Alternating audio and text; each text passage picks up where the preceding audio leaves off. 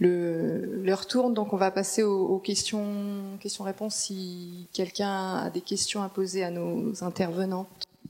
C'est bon? Euh, Je ne sais pas si j'ai des questions. en tout cas, je suis contente d'être là. Je m'appelle Anna Bloom et en fait, euh, je pense que cette discussion, je ne sais pas si Olivier Spielbout est là. On a parlé de cette rencontre l'année dernière. Voilà. Alors j'ai une question pour Olivier. Alors, on s'est rencontrés l'année dernière parce que j'ai fait un peu de tapage euh, lors de ma sélection pour euh, la bourse du talent. Voilà. Euh, on a évoqué ensemble l'idée de cette petite réunion entre amis pour parler de ce qui se passe avec les photographes. Euh, et en fait, je suis venue te voir parce que l'expo qui se trouve en bas est l'expo qui est euh, précédemment exposée à la BNF. Voilà. Donc le tapage que j'ai fait l'année dernière, c'est parce que j'ai été sélectionnée et que je me suis rendu compte que les gens qui étaient sélectionnés, d'abord c'était pas une bourse parce que personne ne gagnait rien, que ce qui était gagné était gagné en bon d'achat euh, pour le laboratoire Picto, qui est en train de faire des choses pas très jolies pour les photographes en ce moment sur le, le paysage français, et que euh, il fallait ouvrir un compte pour pouvoir toucher les 200 euros qu'on vous offrait dans une bourse. Alors, je ne sais pas si vous appelez ça une bourse à 200 euros. Enfin bon, personne ne peut se satisfaire de 200 euros en bon d'achat de tirage. Voilà. Donc, ils ont eu très peur parce que j'ai monté une lettre collective dans laquelle se trouvaient euh, pas mal de syndicats, des avocats, des journalistes et d'autres photographes. Mais pas beaucoup de photographes de la Bourse du Talent. Alors pourquoi? Bah parce que euh, tout le monde a peur d'être blacklisté, parce que forcément quand on lève la tête et qu'on fait face à des gens qui pensent avoir du pouvoir sur vous, qui vous infantilisent, euh, d'ouvrir euh, votre bouche, ça pose un problème dans le paysage français. Voilà. Et en plus, quand vous êtes une femme, je vous en, je vous raconte pas.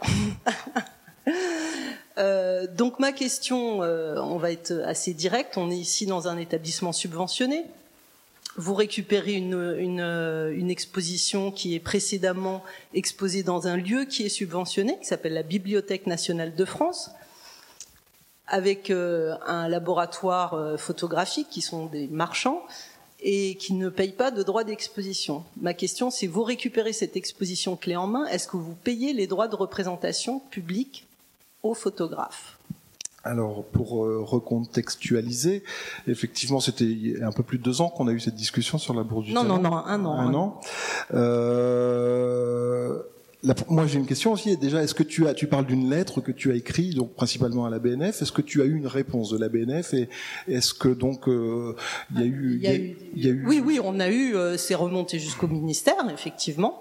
Euh, donc, euh, d'abord, j'ai écrit une lettre en collectif euh, on a écrit une lettre collective. Euh, donc je, je n'étais pas toute seule dans cette histoire-là.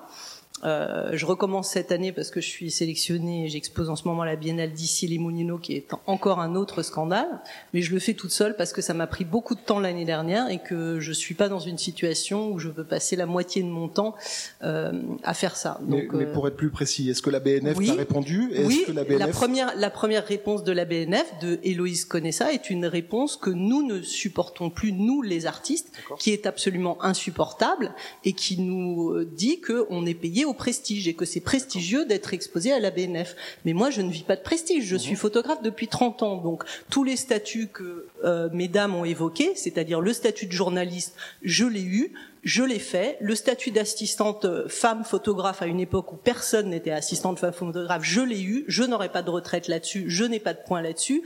Euh, le statut d'artiste, je l'ai aujourd'hui. Donc toutes les situations que vous avez décrites, les situations de santé, je les ai eues. Les situations d'enfants, je les ai eues. Donc si vous voulez faire un petit panorama, euh, vous l'avez toutes. je suis d'accord avec tout ce que vous avez dit parce que c'est effectivement un parcours du combattant en tant que femme avec les enfants, avec l'argent, avec l'évolution du numérique, et maintenant les batailles que je mène avec vous, monsieur, qui ne payez pas, je pense, de droits d'exposition, puisque c'est ce que vous m'avez répondu la dernière fois. C'est ce que j'ai répondu, et puis ce que je redis aujourd'hui, c'est que tu commences par nous expliquer que effectivement on est une structure subventionnée comme la BNF, et tu nous mets finalement dans le même sac que la BNF. Mais en, France, il y a quand même beaucoup de, de structures et qui sont pas toutes à mettre dans le même sac, qui sont pas toutes subventionnées du tout euh, au même niveau Et euh, sur ce cas précis, effectivement, on récupère une expo qui a déjà été présentée euh, euh, à la Bibliothèque nationale de France, qui est pour moi lourdement subventionnée, et on intervient après pour présenter l'expo. Les droits d'auteur, les droits de présentation publique. Alors, pardon. Voilà, donc les droits d'auteur, les droits de présentation, les, les frais de location d'expo, pour moi, tout ça, c'est un petit peu la même chose. C'est l'argent qui revient au final au photographe pour une exposition, pour la présentation de son travail. Non, non, ce sont ses droits. D'accord. On parle de droits. Alors, pour faire simple, ici, la Maison de la Photographie, parfois, on paye des droits d'auteur. On a eu une expo euh, mobile immobile cet été où il y a eu euh, des droits d'auteur qui sont certainement pas à la hauteur de ce que les artistes peut-être auraient aimé, mais il y a eu des droits d'auteur d'environ 200 euros par artiste. C'était pas les mêmes droits d'auteur euh, qu'ils ont perçus pour la même expo à Paris parce que c'était une deuxième présentation de l'expo et que ça a été renégocié et puis aussi tout simplement parce qu'on n'avait pas les budgets euh, pour rémunérer comme euh, comme l'expo euh, des archives nationales. Ces, ces rémunérations elles viennent de où? Elles viennent, en tout cas pour les centres euh, culturels, les centres d'art, pour les lieux d'exposition, subventionnés fortement ou pas, ils viennent de où? D'argent public, qu'on obtient des collectivités, de l'État, ou de la billetterie? Est-ce a une billetterie ici? Est-ce que je, je, termine. Il y a une billetterie ici, effectivement. Euh, Première question pour ces droits d'auteur, parce qu'il y a des dispositifs auprès de l'État, auprès des collectivités territoriales, auprès de la région, ici Haute-France. Est-ce que les aides apportées pour les artistes sont à la hauteur des, des, des attentes euh, et des besoins des artistes? Je ne le pense pas, mais là c'est pas nous qui sommes responsables. Dans les lieux comme nous, ils viennent donc euh, de l'argent qu'on obtient de ces collectivités. Nous, pour le coup, on est pratiquement plus subventionnés et de la billetterie. Alors, quand on expose euh, une exposition comme la Bourse du Talent, c'est presque une action militante qu'on a.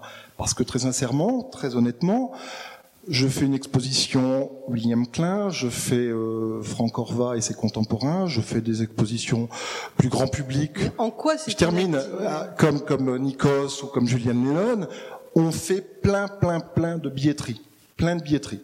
Je fais la Bourse du Talent, je fais pas de billetterie. C'est anecdotique. On n'est pas dans un lieu qui naturellement euh, fait déplacer les visiteurs. Il faut, il faut venir. Pour la Bourse du Talent, 30 artistes, on fait une action militante.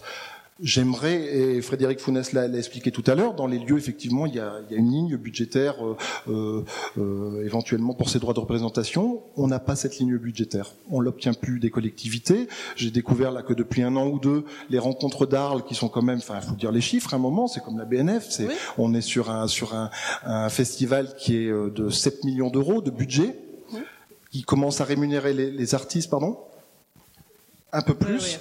Euh, il y a une grosse part d'argent public, donc l'argent de nos impôts. Euh, et depuis deux ans, on paye des droits d'auteur. Alors 500 euros il y a deux ans, puis c'est passé à 1000 euros.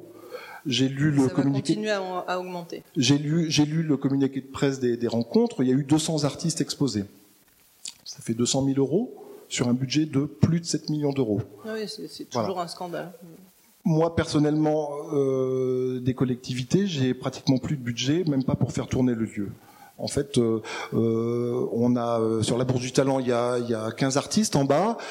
Il y en a, ils sont pas rémunérés. Il y a Pierre Fort qui est lui ici dans une petite résidence entre guillemets, qui va venir faire deux trois voyages. On lui paye son Airbnb, on lui paye son voyage et on lui paye une somme de 2000 euros de droits d'auteur, de, de droits de présentation, et on va produire l'expo. Il fait un travail sur la sur la pauvreté en France et il va faire un travail sur le sur le quartier de Fives. Il est en train de faire un, un travail sur le quartier de Fives. Voilà. Sur euh, l'expo mobile in mobile, les photographes ont perçu, c'était l'exposition majeure. Il y avait de la billetterie raisonnablement. Ils ont perçu une rémunération de 200 euros de droits d'auteur. Voilà.